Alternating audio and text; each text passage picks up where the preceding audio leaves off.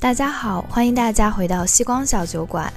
上一集呢，我们讲到《芭比》这部电影超级火爆，营销几乎到了无孔不入的地步。那我和 Sheila 也不例外的看了这部电影以后呢，有许多观点和思考。那今天就接着来跟大家分享。我那天在网上看到一个人的评论，觉得很有意思。我觉得作为男性去完全共情女性是一件非常困难的事情。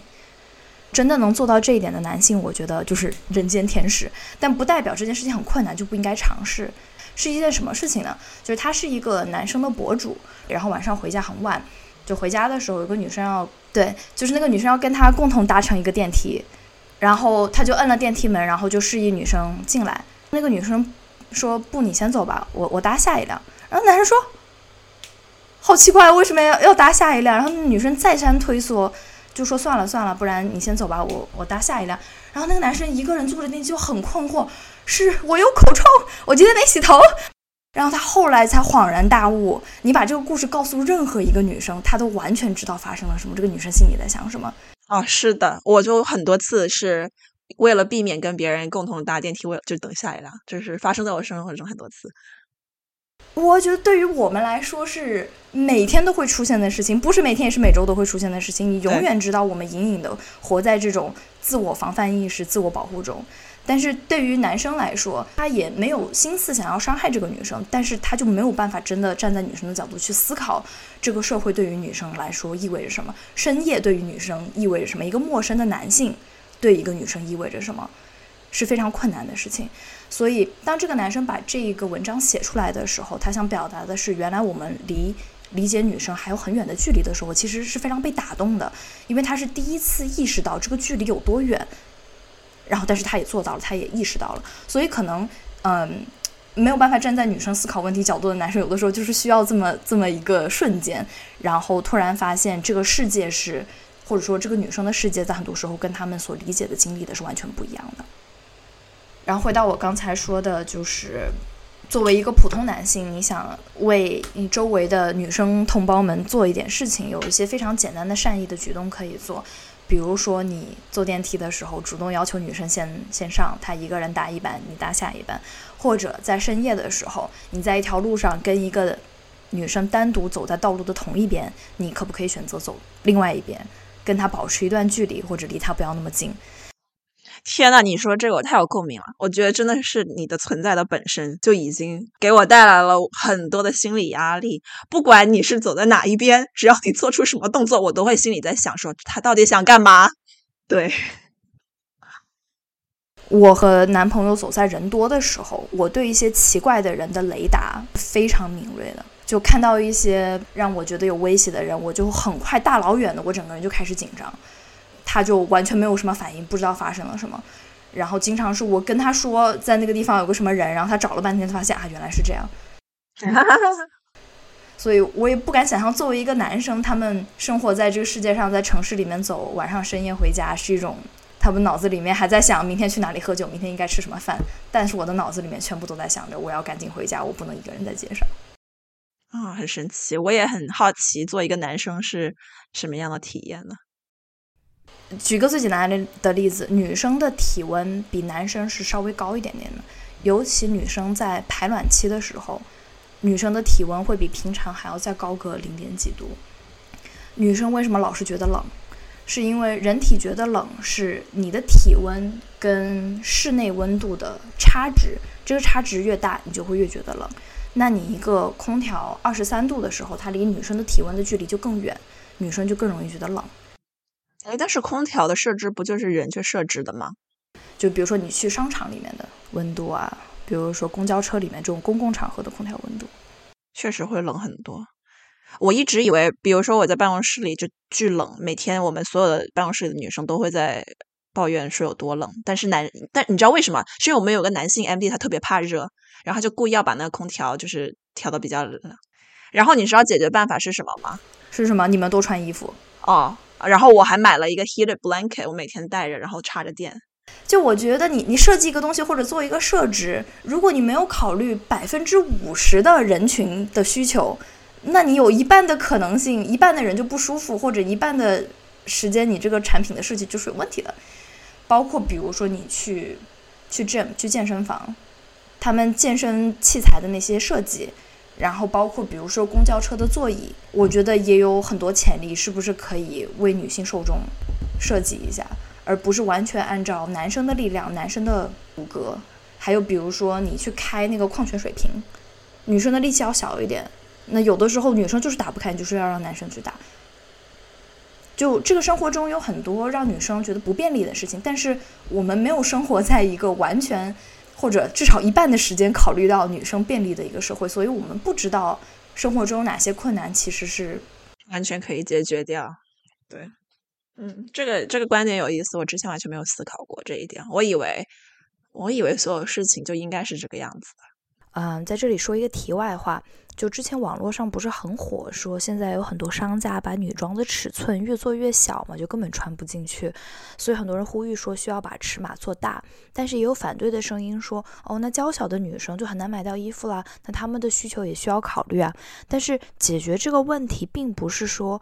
啊，不需要做小的尺码的衣服。这个解决问题的关键是要扩大尺寸的设计范围，多几个档次，所以能让大尺码和小尺码的女生同时都有衣服穿。而关于男性和女性的这个议题呢，在这方面的思路，我觉得是类似的。大概在十几年前，Barbie 推出了以后呢，有一段时间遭到很多父母的诟病，就是说为什么 Barbie 只能做销售，只能做模特，为什么不能做一些男生也能做的职业？然后美泰一听，好，那你们要一些更多样性的职业，我们就推一个 Barbie 的新的职业。那这次 Barbie 是什么呢？是一个软件工程师，总行了吧？家长开心了。好，然后去买了一个 Barbie 是软件工程师的这么一个画册。然后呢，这个 Barbie 说啊，我要来设计这个软件了。但是呢，我只会设计软件，但是写码本身我还要找我的朋友来帮忙啊，找了两个男生朋友过来帮他把软件写出来啊，不是吧？这件事情本身说明一个什么问题？就是当下不管芭比变成什么样子，它只是印证了这个世界对女性的一些看法。之前就是我有录到说芭比的电影的最后。没有描绘出一个美好宏图，不知道他在讲什么。但是另外一方面，本身我觉得这个期待值可能也是不现实的。就是芭比它本身只是一个商业产物，它不具有推动社会前进的这么一个力量。它本身存在的意义呢，就只是给美泰带来钱，只是带来一个商业价值。但它终究还是想要，就是满足更多的人群，想要满足它潜在的这些消费者，那就是想买芭比的人本身是怎么样的，这些父母想要他们的孩子成为什么样子的人。他们才会出什么样子的芭比它本身不具有这种带动社会变革的这种力量，它其实只不过是这个社会的一面镜子而已。它身上的缺点和你赋予它的意义，只不过是这个社会对女性的思考。所以推动社会变革的依然是我们这些人。哎，我觉得你说的很好，确实它其实就是相辅相成的。因为我想说到的一点跟你这个非常像，像文化作品，比如说这部电影就是资本推动下的产物吧，一定要有受众、有商业价值才能吸引来投资。不过呢，这一部芭比电影的大受成功，还有它能够获得如此大的投资，就说明我们社会已经发展到了一定的程度，有足够的受众去推动这类电影的制作了。我觉得你这个点很好，至少芭比电影的大获成功，就说明有足够多的人愿意去思考这样的话题，有足够多的人去愿意。去消费这样子的议题和这样子电影，就说到商业价值，我就对《芭比》这部电影到底是怎么来的，它背后怎么制作的，然后对于这公司有什么商业价值，我都很感兴趣，做了一些调查，想跟你分享一下。这个真人版的《Bar Barbie》的电影，它的制作其实过程非常的崎岖，你敢想象吗？它经历了十四年，也就是说十四年前这部电影就已经在酝酿当中。以前我们都知道，Barbie 就是那个动画电影，它从来没有做过这个真人电影嘛。在二零零九年的时候，美泰他想跟 Universal 合作去制作这个电影，后来又到了二零一四年的美泰跟 Universal 他签的约时间过了，但是电影还没有制作出来，他就重新去跟索尼去签约。Universal 啊，索尼这些都是这个电影的制作公司哈。那个时候又换了好几个不同的人去写剧本。到了一六年的时候，你知道 Amy Schumer 吧？这个喜剧演员很出名的一个 comedian，当时是说他来出演这个 Barbie 的角色，而且他当时又在重新写剧本。当时那个剧本的制作还挺搞笑，跟现在稍微有点像，但是又不完全一样。他的剧本是说芭比是因为变得不完美了，被赶出了芭比世界，来到了现实世界，最后懂得了快乐的真谛，来自于自洽以及对自己不完美的接纳，而不是一味盲目的去追求难以到达的完美。当时那部电影的重点是在于个人成长和自洽。这部电影其实也有一点这个意思在里面，但是它还有很多平权还有父权之间这种价值观的冲撞。所以是从一六年到二三年之间，这个人们的主流观念已经开始慢慢转变，所以它加了一些不同的元素进去。然后到了二零一八年的时候，美泰换了现任的 CEO。就是之前其实这个玩具公司一直都在走下坡路了，然后换了新的 CEO 之后，他就很有雄心壮志要把这个公司重新发展起来。然后又刚好当时跟索尼签约过期了，他就重新去跟那些电影制作公司去招标。最后他敲定的制作公司是 Margot Robbie，就是这一部电影的 Barbie 的出演人，他自己的制作公司去合作，然后再拍摄。所以一开始 Margot Robbie 并没有说他要出演这部电影。而是他去拉投资，他去找 cast，他去找导演，他把现在这个导演找到了之后，他们就共同决定，OK，他来出演女主角这样子。哇，我觉得很有意思，感觉很很一波三折。对，非常的崎岖。对，而且对我对 Margot Robbie 的这个形象也了解更多。就其实作为一个女演员，就知道她出演过一些厉害的作品，但不知道她也是一个非常厉害的一个商业人。而且，既然还拉动了整个电影，就是最终成型，我觉得这是非常了不起的。而且我知道她的导演是一个，应该算是英迪小众，呃，电影的一个一个制作人。然后他之前拍过《Lady Bird》，对，然后《Lady Bird》，然后包括就是《小妇人》，就这些都拍的很好。就也是我为什么对这个电影稍微有点失望的原因，因为这两部电影我都非常非常喜欢，觉得拍的非常非常好。啊，但是我觉得这个导演本身可能没有达到我的预期。对。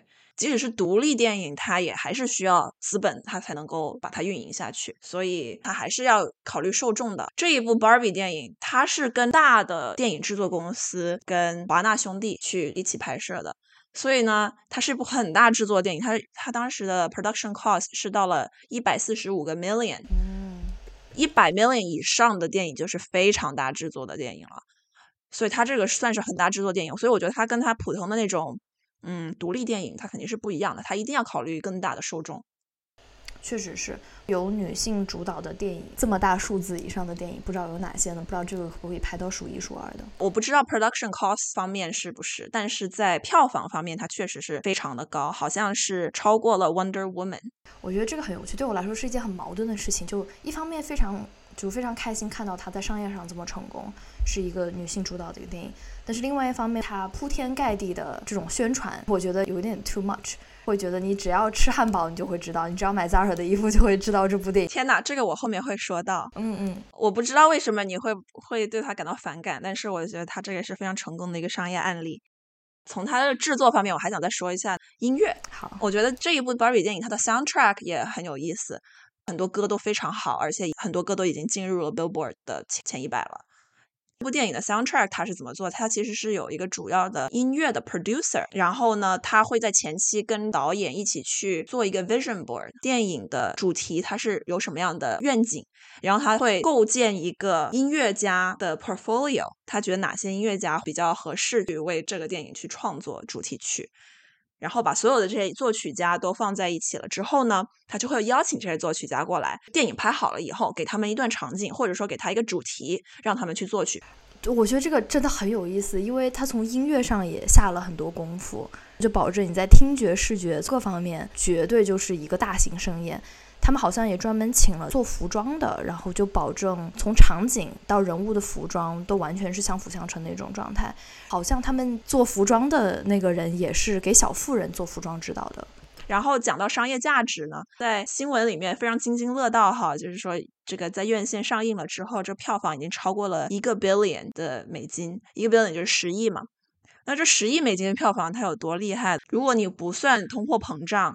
电影票房的史上只有五十三部电影达到了这个票房，哇，真的是很厉害。所以它是真的非常厉害。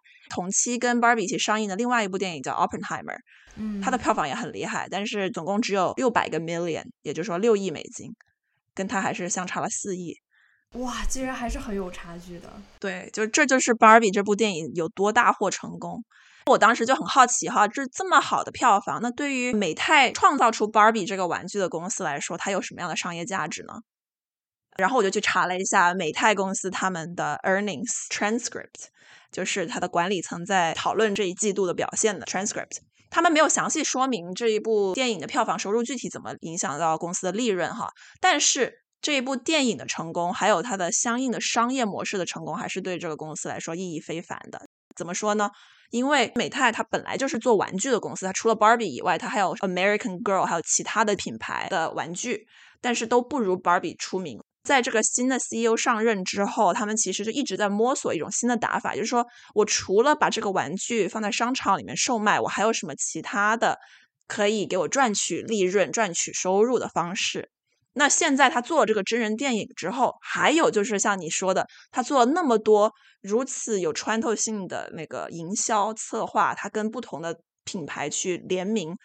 其实他就塑造了一个可以复制的打法，美泰的所有其他系列的玩具品牌都可以用同样的方式去变现，这样他们的收入就不局限于只有一条就是实体玩具的收入，而是把这个玩具的品牌变成了一个产权，一个 franchise，是可以不同商家去加盟，然后给他创造利润的。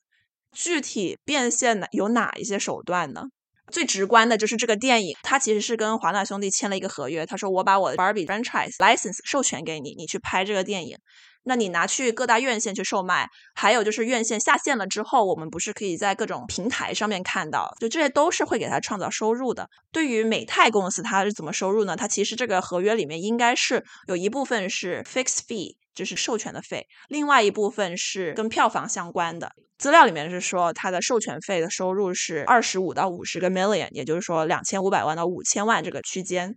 然后在此之上呢，还能拿到百分之五到十五的票房的分成，那这就已经是一个很大的利润了。OK，然后在这个电影以外，那就很明显就是玩具方面，它也可以增加它的收入嘛。甚至为了新的电影，他还专门制作了一个跟刘思慕比较像的亚裔的 Ken 的娃娃。那从玩具售卖方面，它也有更多的收入。那最重头戏的一个收入方面就是授权费，也就是你刚刚说到你不喜欢的市场营销。但我会说它其实是一个非常成功的市场营销的典范，可能很多商学院都要把它做成 case study 成功案例来学习。他做了一共一百六十五个消费品牌的合作，叫 brand partnership，也就是说给他出 Barbie 的联名，所有品牌都要给美泰授权费，因为它是有 Barbie 的这个产权嘛。我觉得好有趣哦。竟然不是这些品牌收钱，从美泰收钱是吧？对，对，我觉得这个还蛮有趣的，因为毕竟你也是通过他们的 presence，然后把他们现现有的消费者变成可能 Barbie 以后的消费者，就 Barbie 这部电影的消费者，这个这个真的非常有趣。对，就其实美泰是收入方，而不是支出，是收钱的。哇，这个太厉害了。在品牌联名这个方面，它也是无孔不入，各个方面都涵盖到了。它甚至在各大院线，它还弄了那种 pink popcorn 爆米花。我们去的时候点了一杯饮料，然后它就是专门给院线定制的那种，好像是 Dunkin Donuts，然后专门的一杯 shake，然后就是跟 Barbie 联名的，就是你一边看电影一边去喝。然后我们果真就点了这个，就是这也促销了，就是给那些联名的品牌做促销了嘛，对吧？所以确实是感觉是应该他们他们给 Barbie 钱，然后还有游戏上面 Barbie 的 Xbox，Barbie 的 Monopoly 就是大富翁。服饰方面呢，那像你说的各种啦，什么 Gap、Forever Twenty One、Zara，鞋子有 Crocs、Aldo 都有 Barbie 的，还有化妆品啊，然后呃这个指甲油，甚至还有家具、日用品、蜡烛、香薰都有。嗯，我觉得这个他真的做的太棒了，很无孔不入。作为消费者，可能大家会有不同的想法，像你不喜欢嘛。但是对于美泰来说，它收入上面是这个大赢家。CEO 就说他以后就要按照这个手段去继续去开拓他其他品牌的收入。所以我很期待，在这个 Barbie 的电影票房大获成功以后，看看美泰有什么其他的大动作了。从商业角度来讲，我觉得是史无前例的一个商业案例。然后就像你说的，美泰以后说不定可以以这种模式继续再复制一些新的产品和新的一些形象，这个就让我觉得就非常有意思。就是我为什么可能会觉得稍微有点反感，因为我觉得一方面我们挑战的是一个父权社会，然后另外一方面，我觉得这个电影的本身的意义，就是我一开始对它的期待是要推动社会的前进，是一个非常 innocent 的，有使命感的，对，有使命感的，对，就是我可能对这个电影本身的意义觉得就非常天真的觉得应该是非常单纯的。但是它的同时又有一些资本的加持和商业目的在后来，就会让我觉得这个动机不纯了。但是另外一方面，我又可以反反问自己，为什么这两件事情不可以相辅相成？就为什么不可以同时存在呢？